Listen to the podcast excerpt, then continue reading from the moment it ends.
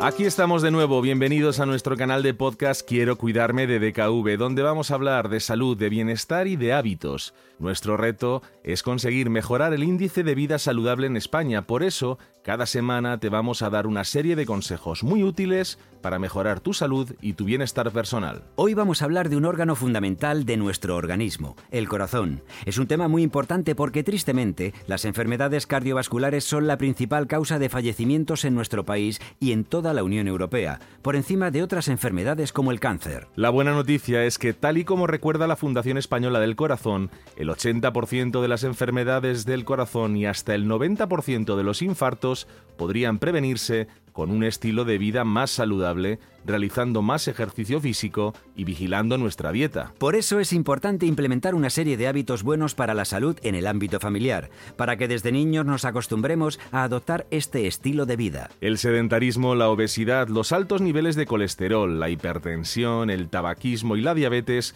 son los principales factores que nos llevan a desarrollar una enfermedad cardiovascular. Vamos a dar una serie de consejos para hacer frente a todos ellos. Empezamos por el sedentarismo. La mejor forma de combatirlo es adquirir una rutina de ejercicio físico. La Organización Mundial de la Salud recomienda que los niños y adolescentes sin contraindicaciones médicas de entre 5 y 17 años practiquen al menos 60 minutos diarios de actividad física. La intensidad debe ser de moderada a intensa y principalmente aeróbica.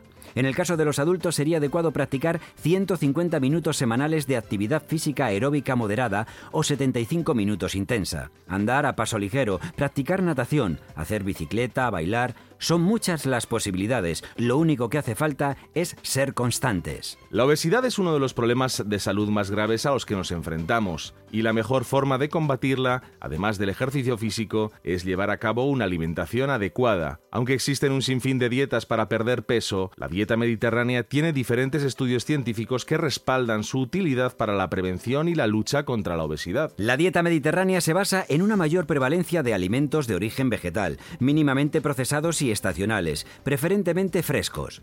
Fruta fresca como postre típico diario, consumo de dulces ocasional, aceite de oliva como principal fuente de grasa, un consumo bajo o moderado de productos lácteos, principalmente queso y yogur, así como de pescado y de aves, consumo de huevos semanal, carne roja en pequeñas cantidades y un consumo bajo o moderado de vino habitualmente durante las comidas. También vamos a hablar del tabaquismo.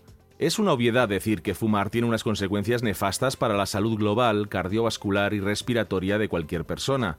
Entre otras cosas, el tabaco acelera la frecuencia cardíaca, eleva la presión arterial y aumenta el riesgo de hipertensión y de obstrucción de las arterias. Según el Comité Nacional para la Prevención del Tabaquismo, la incidencia de la patología coronaria en los fumadores es tres veces mayor que en el resto de la población. La posibilidad de padecer una enfermedad de corazón es proporcional a la cantidad de cigarrillos fumados al día y al número de años en los que se mantiene este hábito. Si eres de los que fuman, consulta con tu médico de cabecera o un especialista. Existen muchos métodos que pueden ayudarte a dejar este hábito tan nocivo para tu salud. Los niveles altos de colesterol son otro de los principales factores que pueden tener consecuencias nefastas para tu corazón, puesto que con los años obstruyen las arterias. Para combatirlos puede ayudar seguir una alimentación rica en verduras, hortalizas, fruta y pescado y hacer ejercicio, por supuesto. En cuanto a la presión arterial, el mejor consejo es hacer una medición periódica para conocer cuáles son nuestras cifras de tensión en reposo.